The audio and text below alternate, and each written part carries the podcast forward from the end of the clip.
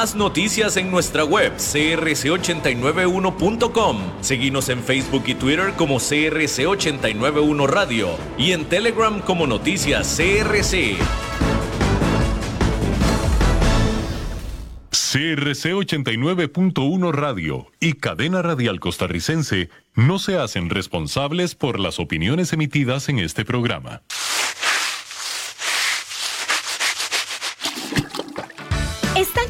De limpiar tanto el piso de su casa? No sufran más. Cambien esta cerámica con porcelanatos pulidos antibacteriales y súper fáciles de limpiar. En Porcerámica, número uno en porcelanatos.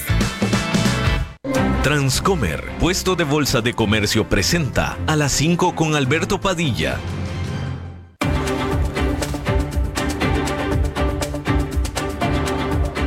Inicia a las 5 con Alberto Padilla.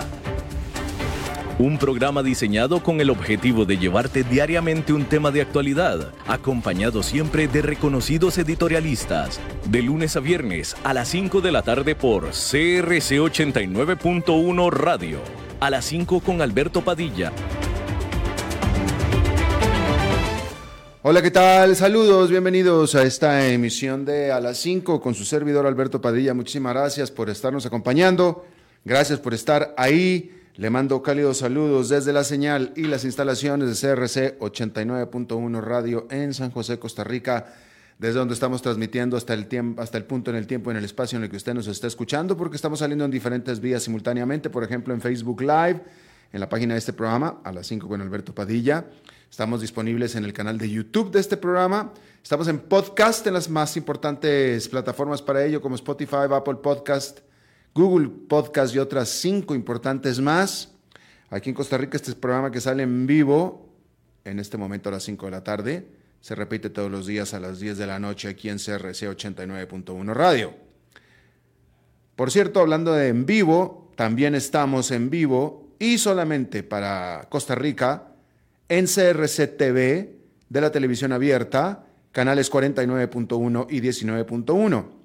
En cable estamos en eh, Liberty, canal 549, Plus TV, canal 54 y Cablevisión de Occidente, canal 63. Solamente en Costa Rica, solamente en vivo.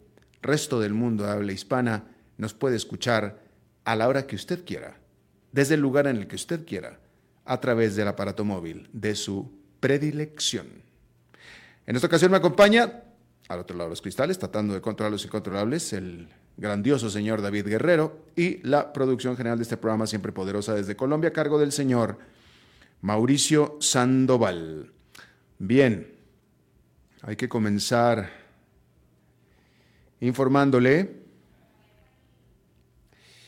que al menos 51 personas fueron muertas en un ataque de Rusia sobre una tienda y un café en un poblado o en el poblado de Rosa, en el noreste de Ucrania, de acuerdo a oficiales ucranianos.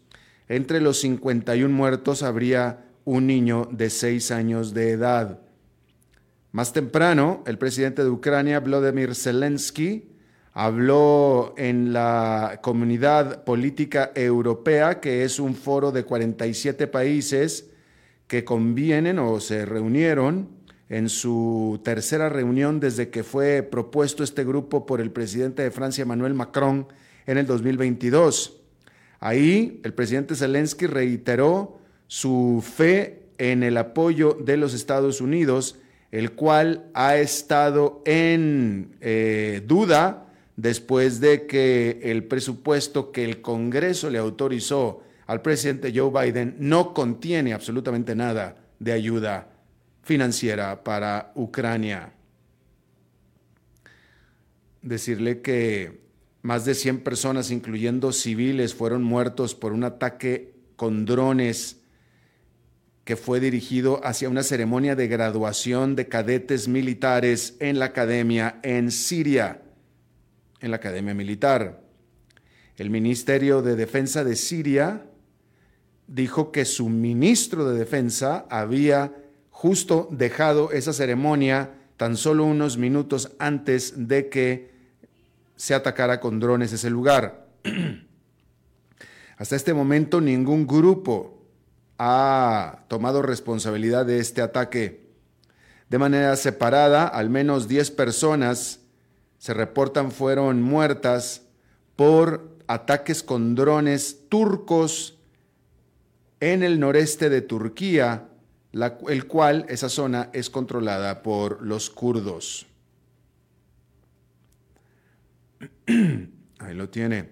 Hay que decir que China anunció que en los próximos años aumentará al doble el tamaño de su estación espacial, la cual ha estado en operación desde el 2022.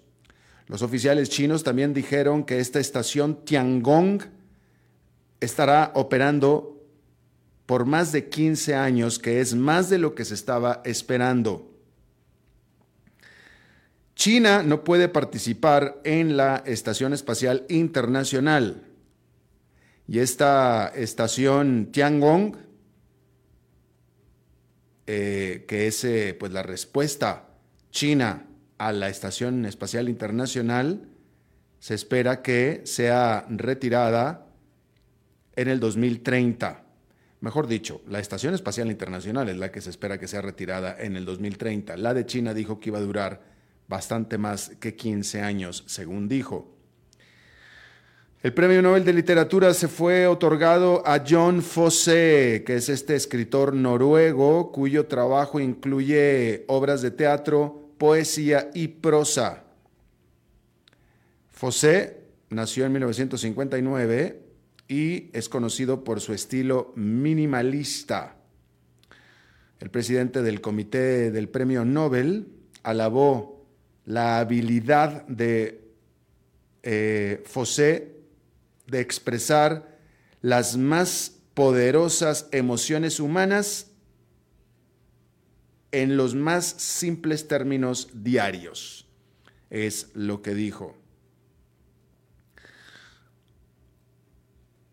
Hay que decir que los precios del petróleo continuaron cayendo y en esta ocasión del miércoles lo hicieron por más de 5% que es su caída más pronunciada para un solo día en todo un año.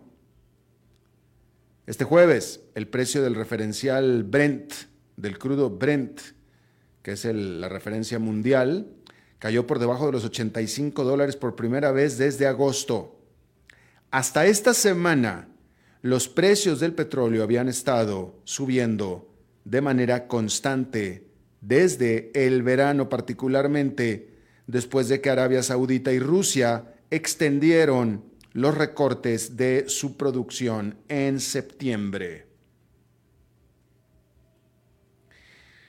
La Organización Mundial del Comercio ajustó a la baja su, estimado de crecimiento para el 2023, citando mayores tensiones geopolíticas en el mundo, así como también eh, desaceleración en la manufactura, la persistente inflación en Europa y en Estados Unidos y los problemas en los mercados de bienes raíces de China. Todo esto, predice la Organización Mundial del Comercio, amainará al comercio mundial. La Organización Mundial de Comercio, la OMC, revisó su estimado para las exportaciones, para el crecimiento de estas de este año, las ajustó a la baja a 0,8%, que es un tremendo ajuste desde el original 1,7% que había estimado en abril. Casi, de hecho, más de un punto porcentual, más de un punto porcentual. Eso es prácticamente un desplome. Y eso es lo que está estimando la Organización Mundial de Comercio.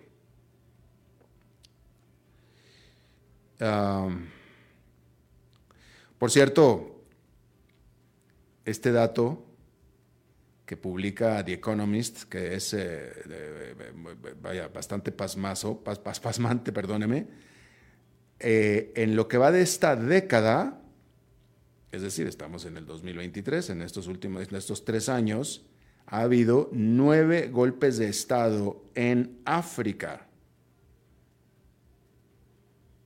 Nueve golpes de Estado. Estos nueve golpes de Estado que se han dado en estos primeros tres años de, este, de esta década, estos nueve son más de la tercera parte de los golpes de Estado exitosos, exitoso es cuando se logra eh, tirar al presidente que está sentado en funciones, estos nueve de estos tres años representan más de la tercera parte de los golpes de Estado exitosos que se han dado en África en este siglo, en lo que va de este siglo. Así es que ahí lo tiene usted. hay que decirle que este jueves la directora gerente del Fondo Monetario Internacional, Cristalina Georgieva, dio un discurso antes de la inauguración de la reunión anual de su institución, que será la próxima semana, que se da junto con el Banco Mundial. Hay que decir que los delegados que asistirán muy probablemente se sentirán bastante satisfechos con el estado de la economía mundial, la cual continúa creciendo, específicamente si se toma en cuenta que hace un año exactamente, en medio de la crisis energética provocada por la invasión rusa a Ucrania, usted se acuerda de todo esto que lo hablábamos aquí hace un año, muchos economistas estaban esperando que para esta fecha, en este momento en el que estamos hablando, se iba a suceder una profunda recesión global. Sin embargo, a cambio, el Producto Interno Bruto Real ha crecido cerca de un 3% en el mundo, que no es mucho, pero no es nada malo tampoco, sobre todo con lo que se preveía hace un año. ¿Usted se acuerda?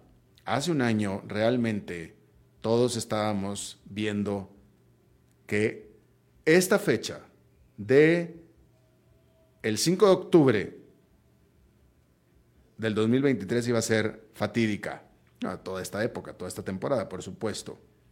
Sin embargo, la realidad de las cosas es que la situación, de todos modos, a futuro, la perspectiva de corto y mediano plazo no es muy buena. Eso es lo que hay que decir porque eh, un reporte de la revista The Economist que se publicó esta semana eh, prevé y está viendo, de acuerdo a lo que está sucediendo en el mundo, que los gobiernos alrededor del mundo, y esto eh, lo hemos venido reportando, ¿no? Pero si usted se toma en cuenta lo que está sucediendo con China, y lo que está sucediendo, eh, bueno, y, bueno, con Rusia y la guerra con Rusia, el conflicto China con Estados Unidos, eh, etcétera, etcétera, los gobiernos regionales en el mundo cada vez se están volviendo más escépticos acerca de los beneficios de la globalización, del libre comercio y de la inversión extranjera, etcétera. Y lo que ha estado surgiendo últimamente y continuará en tendencia será lo que la revista The Economist llama resiliencia doméstica. Y esto se hará a través de un uso masivo de proteccionismo y subsidios. Subsidios. Y por supuesto, cuando usted habla de subsidios y de proteccionismo y de no mucha inversión extranjera, entonces necesariamente tiene que estar hablando de costos muy altos. Tiene que estar hablando de costos muy altos. De pedir mucho dinero prestado. De tal manera que hoy las cosas se ven bastante bien con respecto a lo que se esperaba hace un año.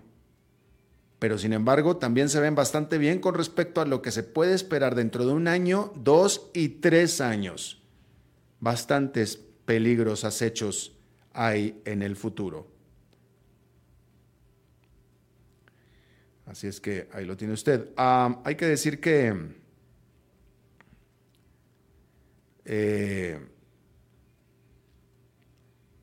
la conferencia de las Naciones Unidas para el Cambio Climático COP15, que se realizó en Copenhague en el 2009, fue ampliamente considerada como un desastre. Estamos hablando del 2009. Aquel momento, esta conferencia, estas negociaciones, terminaron totalmente en desacuerdo y de hecho casi en caos. Eh, lo único que se pudo rescatar de entonces fue la promesa de la creación de un fondo global climático verde, prácticamente un, un fondo de ahorro, una alcancía en los cuales los países ricos ayudarían a los países pobres a que paguen las consecuencias de los aumentos de temperatura. Oficialmente se adoptó este fondo en el 2011 con un eh, objetivo de eh, recaudar 100 mil millones de dólares al año para el 2020. Bueno, pues ya llegó el 2020 y se pasó. Y nunca se alcanzó la cifra de 100 mil dólares, de 100 millones de dólares. Sin embargo, el objetivo, las ganas, la intención todavía permanece. Este jueves, delegados gubernamentales estuvieron atendiendo una conferencia de alto nivel para establecer compromisos en Bonn, Alemania, donde pues la pretensión era el procurar este dinero para el próximo ciclo que va a correr entre el 2024 y 2027. Y ahora sí, con el compromiso de que ahora sí vamos a llegar a los 100 mil millones de dólares. ¿Sí? Hasta ahora la promesa más generosa es por parte del país anfitrión, que es Alemania, que ha prometido, comprometido si usted quiere, 2.100 millones de dólares. La Gran Bretaña, 2.000 millones de dólares. Francia, casi 1.700 millones de dólares. Y todavía falta que digan cuánto van a poner, con cuánto van a polingar Estados Unidos, Australia y Japón. Como usted sabe, los países más pobres que son los más afectados por el cambio climático desde hace tiempo, han estado reclamando que los países ricos paguen su, eh, lo que le corresponde. ¿Sí? O sea, porque los países pobres son los que menos contaminan. Es que esta este, este, es la gran ironía, ¿no?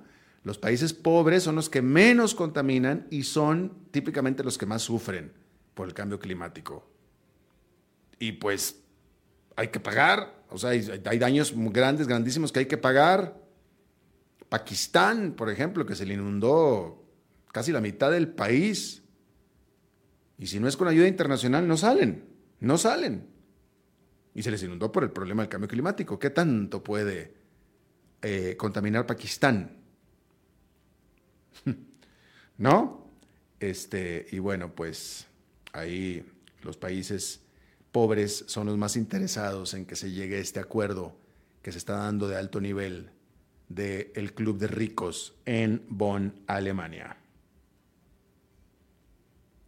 Y bueno, no lejos de ahí, en la cumbre de la Comunidad Política Europea, que estábamos hablando hace un momento que habló el presidente Zelensky de Ucrania, donde se reunieron casi 50 jefes de Estado en España, concretamente en ah, Granada. Qué bonito escenario, ¿no? Se reunieron en Granada. Eh, y entre los puntos importantes que se esperaba que hubiera en esta cumbre de la comunidad política europea era la oportunidad para que los líderes de Azerbaiyán y Armenia se reunieran que ese es el, en este momento, en, en aquella parte del mundo, en este momento es el tema álgido, en este momento. Por supuesto que sin, sin eh, demeritar la invasión de Rusia, Ucrania, etcétera, pero en, en, estas últimas dos semanas la noticia era Azerbaiyán y Armenia. y esta reunión cumbre de Granada se esperaba que se reunieran los líderes de ambas partes, eh, que hubiera sido la primera reunión desde que Azerbaiyán tomó el control el mes pasado de esta región de Nagorno-Karabaj, que es un enclave separatista armenio dentro de Azerbaiyán, dentro de las fronteras de Azerbaiyán. Sin embargo, desafortunadamente, de último minuto, el presidente de Azerbaiyán canceló su visita a Granada. Esta toma militar que hizo Azerbaiyán de Nagorno-Karabaj eh, generó el éxodo de 100.000 personas, que es prácticamente la población entera de la región, y se fueron hacia Armenia. Y bueno, aquellos optimistas esperan que el final del control armenio sobre Karabaj pudiera allanar el camino para un acuerdo de paz, eh, eh, pues en forma coherente entre Armenia y Azerbaiyán. Sin embargo, pues el hecho de que el presidente no asistió, pues por supuesto que le echó agua, un balde de agua fría a estas esperanzas. Hay que decir que él, el presidente de Azerbaiyán, y su contraparte turca, Recep Tayyip Erdogan, que es aliado, son aliados, eh, han estado hablando sobre unirse unir sus países en un corredor, un derecho de vía, un derecho de paso a través de la parte sur de Armenia. Pero pues el problema es que esto pudiera también ser el generador de otra violenta disputa. Definitivamente lo mejor que pudo haber pasado es que se reunieran estos presidentes, desafortunadamente no lo hicieron. Una lástima que se haya perdido esta oportunidad. Bien. Eh, David Guerrero, ¿a ti te gusta Bad Bunny? Sí te gusta Bad Bunny. A todo mundo, a mucha gente le gusta Bad Bunny. Yo, con todo orgullo, le digo que yo ni, ni tengo idea de quién es. Tengo una idea, tengo una idea de quién es Bad Bunny, pero tan solo mencionan el nombre o ponen algo parecido a su música y de alguna manera mis oídos se cierran solos. Sin embargo, como usted sabe perfectamente mucho mejor que yo, Bad Bunny eh, es amplia y sumamente exitoso, este rapero puertorriqueño, el cual se espera que sea muy bien recibido este jueves en los premios Billboard Latinos en Florida. Eh, como usted sabe, Florida, ahí en Florida viven 5.500.000 personas que se catalogan como hispanos. Eh, y en todos Estados Unidos, los hispanos están creciendo de manera exponencial cada año, como usted bien sabe. Y los hispanos en Estados Unidos que adoptarán bastantes costumbres estadounidenses y adoptan el idioma inglés y adoptan al país de Estados Unidos como su casa, no dejan de escuchar música en español. Y esto es interesante. Y es la verdad, no dejan de escuchar música en español. ¿Sí? Mis propios hijos, mis hijos son estadounidenses de nacimiento y siguen viviendo en Estados Unidos, pero son hijos de mexicanos. Entonces, eh, y ellos escuchan música en español, también en inglés, por supuesto, pero ellos escuchan música en español incluso más que yo, casi que le digo. Entonces, sí, los hispanos tienen ese asunto de escuchar mucho la música en español. Y, por tanto, el año pasado, este creciente grupo fue lo que ayudó a impulsar a Bad Bunny al estrellato. sobre todo cuando lanzó su disco Un verano sin ti a el número uno de las estadísticas de lo mejor de los Estados Unidos. Y este disco, Un verano sin ti, fue el segundo que más alto ha llegado hispano o no, o, no en inglés después del primero que también fue de Bad Bunny. fue del mismo, de tal manera que los dos primeros son de Bad Bunny, ¿sí? Hay que decir que Bad Bunny, este puertorriqueño, es el artista más bajado de Spotify en los últimos tres años, durante los últimos tres años. Y pues él es el que lidera lo que es toda una eh, muy popular ola de música latina.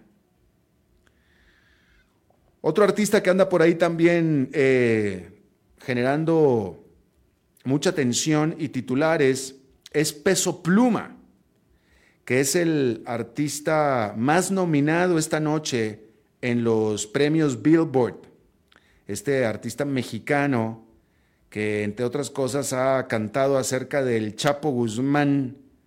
Eh, y hay que decir que recientemente eh, sobrepasó a Bad Bunny en YouTube.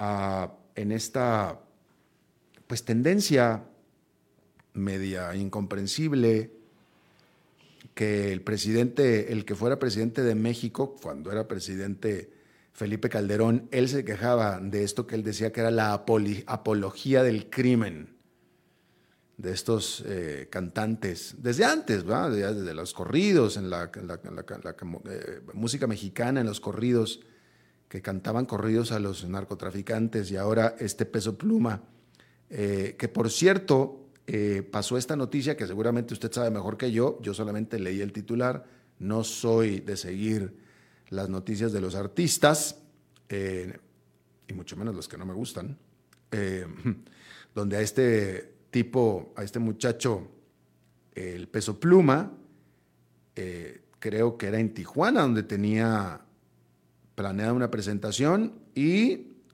a través de los medios, los narcotraficantes, rivales del Chapo, le dijeron, aquí no vengas porque si vienes aquí te mueres.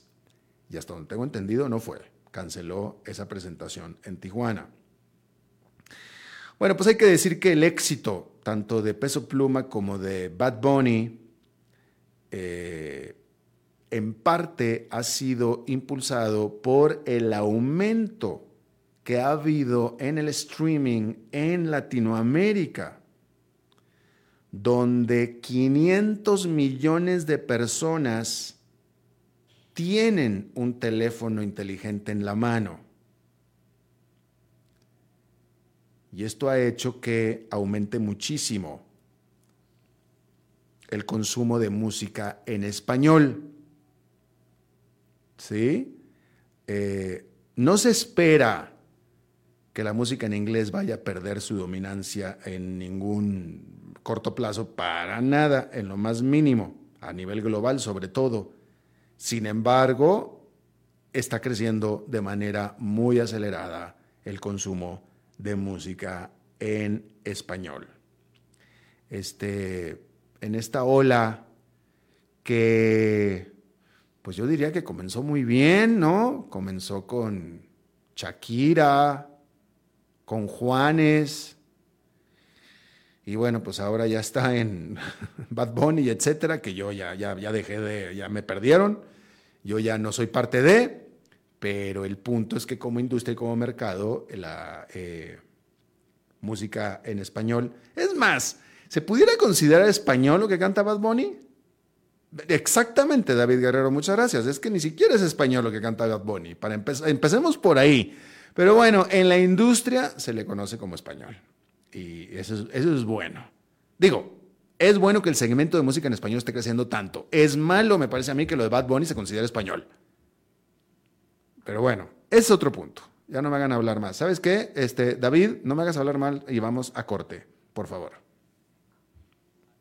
Con Alberto Padilla por CRC 89.1 Radio.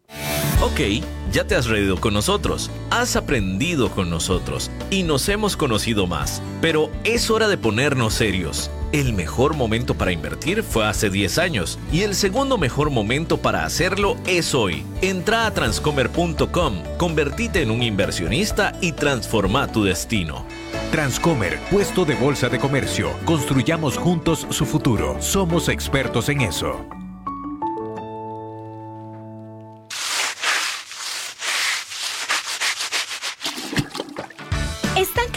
De limpiar tanto el piso de su casa? No sufran más. Cambien esta cerámica con porcelanatos pulidos antibacteriales y súper fáciles de limpiar. En Porcerámica, número uno en porcelanatos.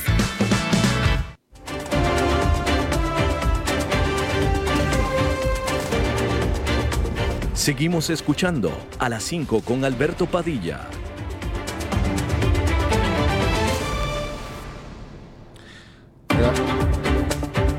Gracias por continuar con nosotros. Aquí en el programa hemos seguido muy de cerca la escalada de violencia espantosa que ha habido en Ecuador, donde ha eh, superado todo tipo de límites, ¿no? Una situación muy, muy triste, muy dolorosa y muy dura. Hasta un candidato presidencial murió ya.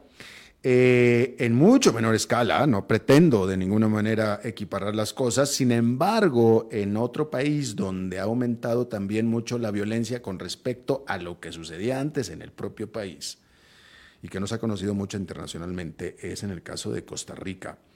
En Costa Rica, eh, ya para inicios de, eh, no, pues ya para, para septiembre, para el mes de septiembre, hubo ya, se superó la cifra de asesinatos violentos para septiembre que la que hubo en todo el año anterior.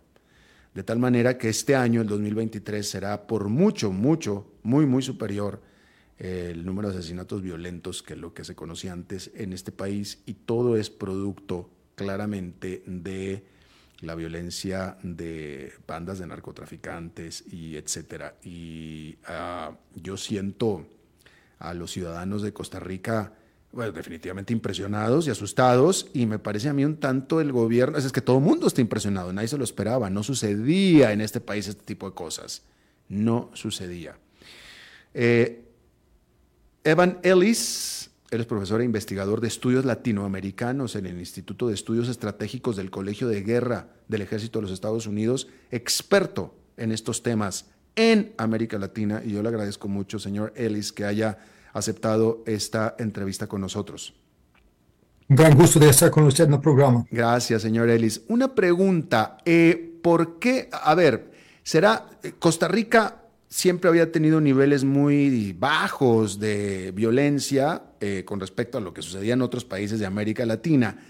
¿Por qué ahora, por qué Costa Rica? ¿Por qué ¿El gobierno, acaso este o el pasado, el que sea, ha cometido un error o cómo es que de pronto Costa Rica se hizo centro de esta violencia que está sucediendo en estos últimos eh, par o dos o tres años? Buena pregunta. Bueno, para poner las cosas en perspectiva, usted y eh, esta audiencia recuerda muy bien que, que, también hace 20 años también Costa Rica fue considerado hasta más específico que, que ahora.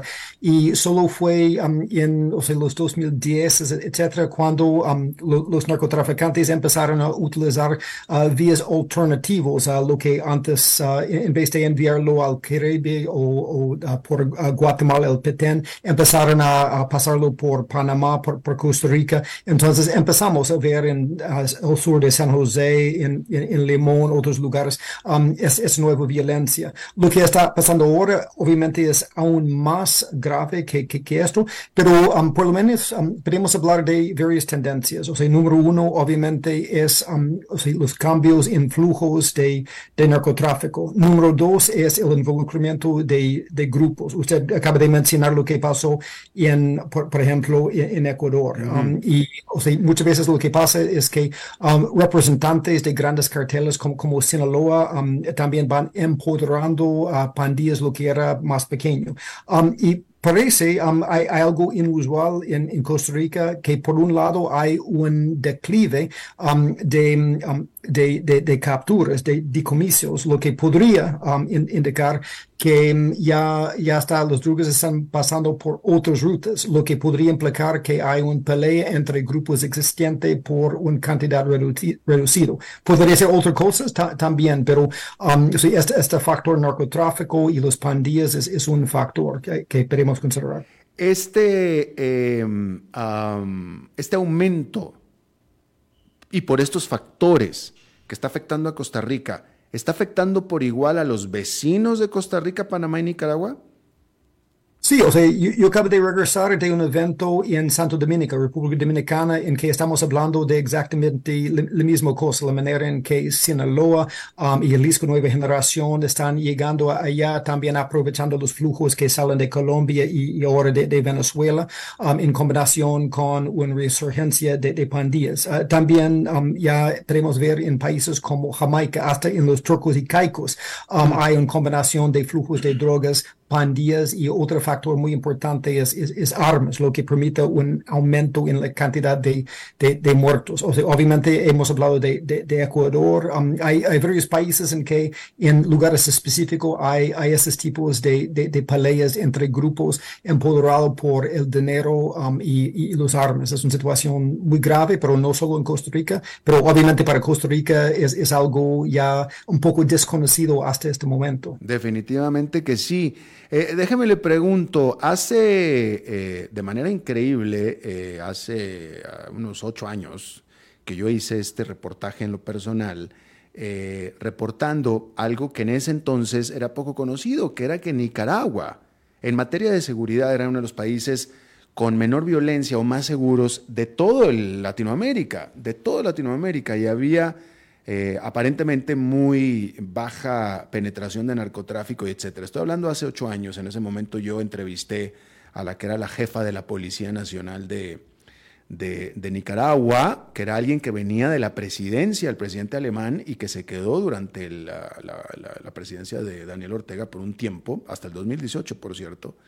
Eh, ella había sido monja, por cierto, y después de monja se hizo jefa de la policía, pero mantenía el país bastante seguro. Pregunta, ¿continúa siendo Nicaragua, eh, digamos, todavía uno de los países más seguros de América Latina, todavía en, en estas épocas del 2023? Bueno, realmente hay, hay, que distinguir entre crimen y seguridad y, violencia. Um, lo que pasó mm. en Nicaragua anteriormente es, como usted recuerda bien, um, en más o menos 2002, 2003 tuvimos un brote de violencia por los pandillas en los países norte de, de, Nicaragua, en El Salvador, en Guatemala, en Honduras, especialmente Salvador y, Honduras, um, cuando uh, los, uh, los pandillas Mar Salvatrucha, Barrio 18, desde Los Ángeles empezaron a llegar y tomar control y pelear para las calles de, de estos países. Um, Nicaragua, um, en este momento, por la dominancia de los barrios por los sandistas, uh, sandinistas, básicamente no permitió en su control social y político um, la expansión de pandillas en su territorio. tampoco Nicaragua había enviado tantas personas a Los Ángeles, entonces había menos regresando a, Nicaragua. Uh, entonces, había dos factores en este momento. Número uno era como el control social por la policía nicaragüense que no podría esta, violencia. Um, y el otro factor fue um, la cuestión de qué estaba pasando con el narcotráfico. Um, había un momento en, que muchos flujos salieron desde Colombia al Petén en Guatemala o desde Colombia a la costa de, Nicaragua, de, de, Honduras. ya se dice que algo realmente fluyó a Nicaragua, pero se dice que ya los Ortegas ya recibieron un corte, entonces no había peleas, sino ya pasó calladamente con el beneficio del, del régimen. pero otro factor es que, también parte de que, pasó, o sea, los drogas empezaron a, llegar um, a esta parte noreste, la costa atlántica de Nicaragua y desde allá pasar por, Honduras. Entonces había varios factores en que parece que a pesar de su, su situación en, Nicaragua de criminalidad del régimen, que pareció que por lo menos no había este tipo de violencia, peleas entre, entre los grupos. Ya. Eh, ¿Cómo califica usted, señor Ellis, la reacción y respuesta hasta ahora eh, del gobierno de Costa Rica a esta escalada de violencia en este país? Bueno, realmente, um, bueno, yo tengo que, decir que um, yo he, podido interaccionar y trabajar en mi posición del gobierno con la policía de, Costa Rica y siempre me ha impresionado mucho por la, uh, calidad, o sea, aunque más pequeño, tiene realmente un nivel de profesionalismo y también capacitación que, a veces exceda lo que tienen muchos de sus, vecinos. También uh, de lo que yo entiendo de, presidente Chávez y, también he tenido el gusto de interaccionar con algunos otros, uh, incluso um, en formas académicos con Luis Guillermo Solís. Me parece que uh, Costa Rica hasta ahora ha tenido el beneficio de tener una serie de gobiernos um, de, de todas uh, ideologías um, con una relativamente buena gobernación. entonces, en parte, no tiene nada que, tanto que, que ver con la incapacidad del esfuerzo público que, que tiene que ver con o sea, los cambios de lo que está ocurriendo entre grupos hay cuestión que podría ser más, por supuesto, um, podría ser que hay incidencias de corrupción. Siempre flujos de narcotráfico tienen corrupción, um, aunque no veo el nivel de, uh, digamos, incompetencia um, y colaboración criminal que yo veo en un país como, Venezuela. Entonces, mm. yo creo que sí hay defectos, pero hasta ahora yo creo que el gobierno con recursos limitados está en el proceso de reaccionar lo que es uh, un aumento aplastante situación, igual como pasó en Ecuador, en mi opinión. Ahora, eh, ¿cuál es la circunstancia en Costa Rica de, eh, para qué quiere Costa Rica el narcotráfico? ¿Es un país de paso, de transporte, de producción? ¿Qué es? Por ahora es principalmente un país eh, de tránsito, un país de, de, paso. O sea, hay que recordar que um, para el mercado en los Estados Unidos, um, especialmente para cocaína, um, esta cocaína principalmente está sembrado en territorio de, Colombia y ahora en, eh, Venezuela. Déjeme le pregunto entonces, porque sabía yo que usted me iba a contestar eso, pero déjeme le pregunto, eh, yo no sé cómo piensa un narcotraficante, pero eh, eh, si, si, si, si, el si, la, si las autoridades de Costa Rica son tan aplicadas y tan buenas, y si la cocaína se produce en Colombia y en Venezuela, y sobre todo si en Venezuela, como usted dijo hace un momento, es bastante, vaya, se mueve muchísima cocaína, ¿Para qué mandarla a través de Panamá y Costa Rica cuando la pueden sacar directamente desde Venezuela, señor Elis? Explíqueme eso. Bueno, hay, varias opciones. Depende que ver, número uno, en las relaciones entre los uh, carteles, uh, por ejemplo, Sinaloa, Jalisco Nueva Generación y los grupos locales que mueven la droga. Número dos, tiene que ver con, um, con los patrones de dónde es más fácil o más difícil. Por ejemplo, era cuando empezaron a cerrar las rutas por el Caribe, que empezaron a utilizar, por ejemplo, el Petén en Guatemala como una escala. Cuando empezaron a hacer más esfuerzos uh, para controlar Honduras y Guatemala, era en este momento en que empezaron a aprovechar um, las debilidades en los largos costes de, Panamá y Costa Rica para moverlo en, esta manera. Parece que ahora también estamos viendo un, um, un, cambio desde esto hasta más rutas en el Caribe, lo que corresponde más a lo que um, la ingobernabilidad de, de, Venezuela. Entonces, realmente Costa Rica era siempre un alternativo y no es tanto buen gobernanza, mal gobernanza, sino se trata de recursos y buscar una nueva ruta con algunos nuevos intermediarios que podría encontrar la manera de moverlo por, esta ruta. O sea, siempre Costa Rica ha sido una ruta um, menor en este movimiento hacia los Estados Unidos, um, pero siendo una ruta menor, hay que recordar que Costa Rica solo es un, país de 5.2 millones de personas, ah, entonces um, con los flujos de drogas hasta un movimiento menor puede tener un impacto enorme en, la situación de criminalidad en, en el país. Claro. Última pregunta. Costa Rica solamente tiene dos puertos, básicamente, dos puertos de carga, eh, uno en el Caribe, otro en el Pacífico. Solamente son dos terminales y son bastante pequeñas. Digo, realmente son pequeñas en comparación a los puertos que hay en el mundo, Panamá, ni se diga, etcétera, ¿no? Em, solamente son dos. Y hasta eso, Costa Rica no me parece que exporte tanto, no sea un país de vocación exportadora marítima. Eh, ¿No debería de ser relativamente fácil poder controlar el flujo de narcotráfico a través de los puertos de Costa Rica? Bueno, um, si los puertos son el vehículo para, para la llegada. asumiendo que lo son. ¿Lo son? Déjeme le pregunto, ¿lo son? Um, para mí no, no, no es claro, porque ah. Costa Rica, como tiene puertos relativamente pequeños, no tiene este volumen de comercio de hacerlo atractivo. Um, entonces, la cuestión es se, se, se utiliza, por, ejemplo, um, lanchas pequeños para mover el tráfico, o sea, los drogas por la costa de Costa Rica o por tierra de Costa Rica, saliendo desde allá a otros. Generalmente, los, los envíos por contenedores, número uno, uh, se trata si, si se puede uh, ya, um, ya contaminar los contenedores, tener acceso a los contenedores. Eso, tiene que ver con la gestión del puerto. Um, y, número dos, generalmente se desea un puerto más grande porque allá es, es más difícil a, controlar. Uh, entonces, um, algo puede salir de los puertos de Costa Rica, pero no es, en, mi opinión, lo más lógico manera de utilizar territorio Costa Rica para movimiento de drogas. Ya, interesante. Iván Ellis, profesor de investigador de estudios latinoamericanos en el Instituto de Estudios Estratégicos del Colegio de Guerra del Ejército de los Estados Unidos, te agradezco muchísimo que hayas charlado con nosotros. Un honor para mí poder participar en su programa. Gracias, muy amable. Vamos a una pausa y regresamos con más. A las 5 con Alberto Padilla, por CRC 89.1 Radio. Ok, ya te has reído con nosotros, has aprendido con nosotros y nos hemos conocido más, pero es hora de ponernos serios. El mejor momento para invertir fue hace 10 años y el segundo mejor momento para hacerlo es hoy. Entra a transcomer.com, convertite en un inversionista y transforma tu destino. Transcomer, puesto de bolsa de comercio. Construyamos juntos su futuro. Somos expertos en eso.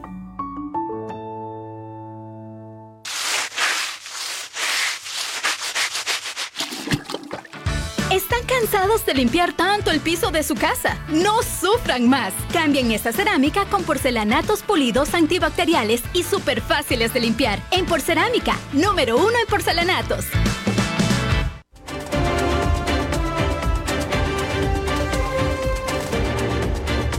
Seguimos escuchando a las 5 con Alberto Padilla. Bueno, como todo buen jueves, el programa lo cerramos con la intervención, con el segmento de nuestro muy buen amigo, eh, colega y admirado, respetado señor Dado, el señor enfadado. ¿Cómo está usted, señor Dado? Bien, Padilla, ¿cómo estás tú? Oiga, yo muy bien, afortunadamente, todo bien. Sí, algo milagroso debe de estar ocurriendo que me estás dando más tiempo. Eh, pero con todo honor, por supuesto, señor. Además, usted, sus fans lo reclaman. Bueno, ese está por verse, ¿no? Eh, pero bueno, eh, te habrás enterado de las noticias en las últimas 24, 36 horas acá en Estados Unidos. Tengo dos noticias para comentar y analizar. Una es que el régimen de Biden dice que va a retomar la construcción del muro en la frontera. Lo leí eso, me, llamó la atención, lo leí.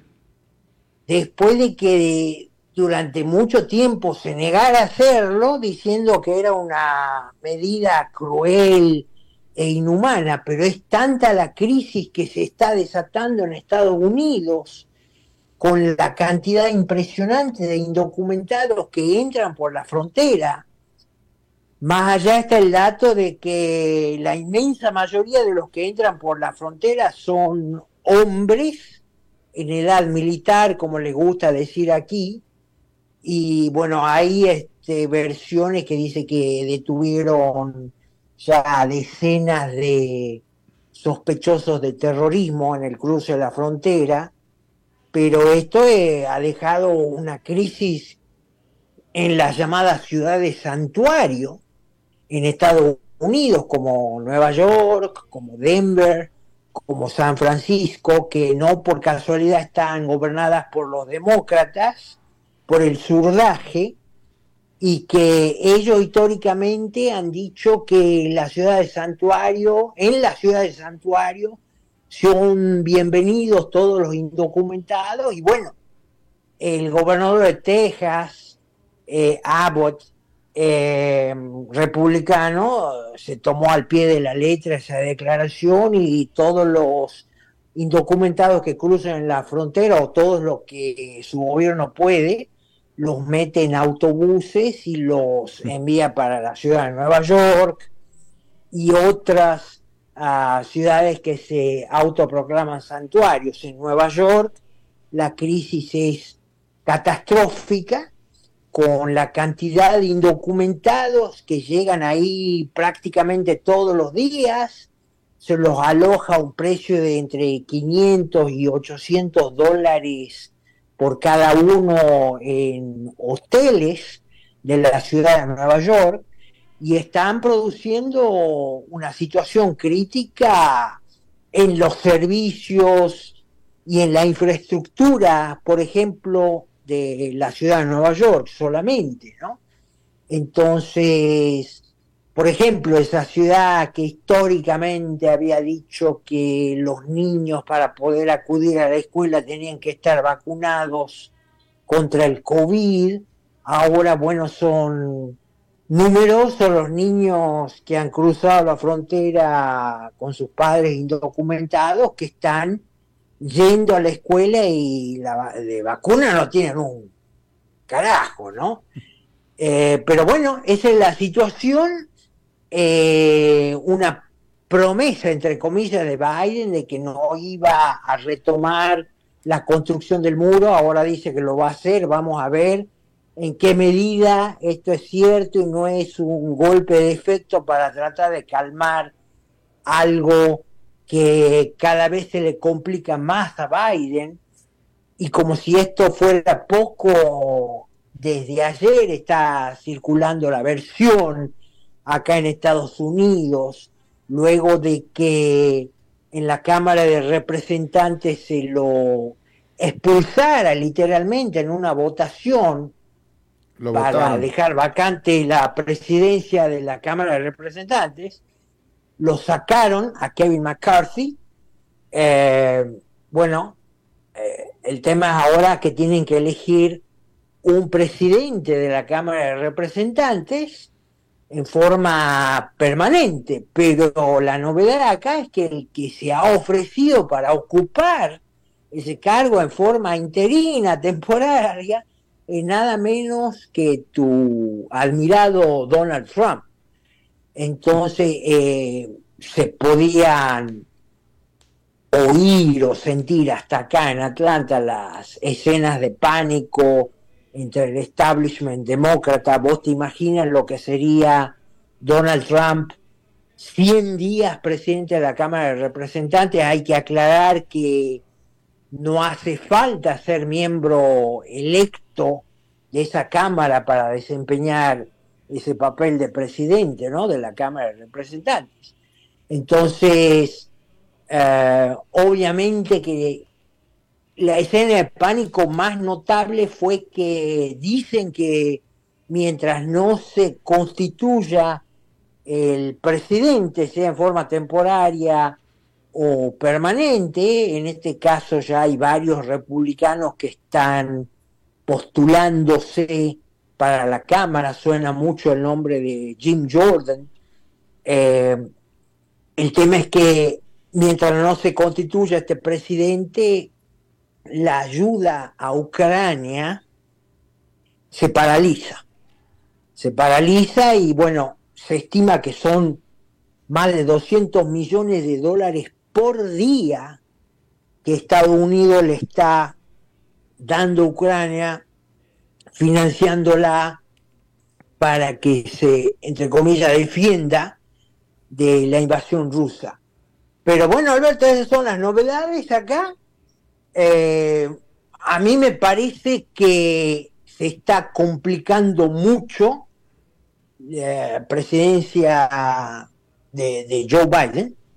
No me parece que haya una solución política por parte de los demócratas para neutralizar o por lo menos empezar a calmar estos efectos eh, políticos. Y bueno, vamos a ver, porque todavía en, el, en, la tienda republicana no está todo parejo en el sentido de que Em, los republicanos duros, los que quieren ir contra el gobierno de Biden y eventualmente hacerle un juicio político y destituirlo, son una minoría dentro del Partido Republicano, ¿no? Mm. Así es. Eh, señor Dado, si me permite eh, compartir esta eh, noticia de esta tarde, no, no, digo que de última hora, pero sí de las últimas dos horas que estoy leyendo en este momento y que me parece sumamente interesante y hay que compartírsela con los oyentes y también con usted que el presidente de Rusia, Vladimir Putin, dijo, de nuevo, esto lo dice Vladimir Putin, que se encontraron fragmentos de granada, de granada de mano, una granada, la granada que tiran los soldados, que la traen en el cuerpo y la hacen explotar, se encontraron fragmentos de granada en los cuerpos que perecieron en el avión que, en el que iba el jefe mercenario del grupo Wagner, Yevgeny Prigozhin. Esto lo informó Vladimir Putin. No dijo Vladimir Putin que eso fue lo que hizo caer el avión, solamente dijo eso, que se encontraron fragmentos de granada en los cuerpos que perecieron en este avionazo. Eh, hay que decir que, de nuevo, esto lo dice Vladimir Putin. Rusia hasta ahora no ha permitido ayuda en esta investigación. Esto es algo que habrían descubierto los rusos por su parte en su propia investigación. La inferencia, no lo dijo Putin, pero pues la inferencia es que si hay, fragmentos de, granada en los cuerpos de estos eh, perecidos y el avión se cayó, pues seguramente el avión se cayó porque explotó una granada, pero no lo han dicho eso todavía la investigación, solamente adelantaron lo que encontraron en los cuerpos, señor Dado. Bueno, todo lo que diga Putin en el marco o contexto de este conflicto, yo lo atribuyo a la guerra de propaganda. ¿no? Exacto, exacto. Entonces, ninguna novedad, entre comillas, que provenga desde esa región, hay que tomarla como la verdad, ¿no? Siempre se ha dicho que la primera víctima en una guerra es la verdad, y bueno, esto no es la excepción, y ya, eh, lo, lo, que diga Putin, que tiene su propio conflictos internos, su propia dinámica, con este jefe paramilitar que aparentemente se ha muerto, porque hay otras versiones que dicen que no se ha muerto. Entonces ahí tenés vos una muestra de cómo la hijo putes eh, predomina en este tipo de conflictos. ¿no? Claro. De todos modos, la, la, inferencia también es de que fue asesinado, ¿verdad? Que fue un asesinato. nadie se lo adjudica, pero todo parece indicar, incluso hasta por el propio Kremlin, que de que lo mataron, lo mataron. Bueno, el tiempo solamente va, va a decir la verdad. Yo para despedirte te digo, volviendo a mi tema, que como decimos allá en Santiago del Estero, los demócratas están cagados en las patas. Sí, así es, querido. Oiga, por cierto, que qué interesante el debate presidencial de Argentina que fue en Santiago, en la gloriosa Santiago del Estero, por cierto. Santiago del Estero, exactamente, y después, este domingo se presenta el último y segundo Ajá debate presidencial y bueno, vamos a estar conectados y viéndolo. Eh, igual yo también, igual yo también, siempre interesado del proceso allá en su, en su país. Señor Dado, le agradezco muchísimo, le mando un abrazo. Igualmente para ella, saludos a la audiencia. Igualmente para usted.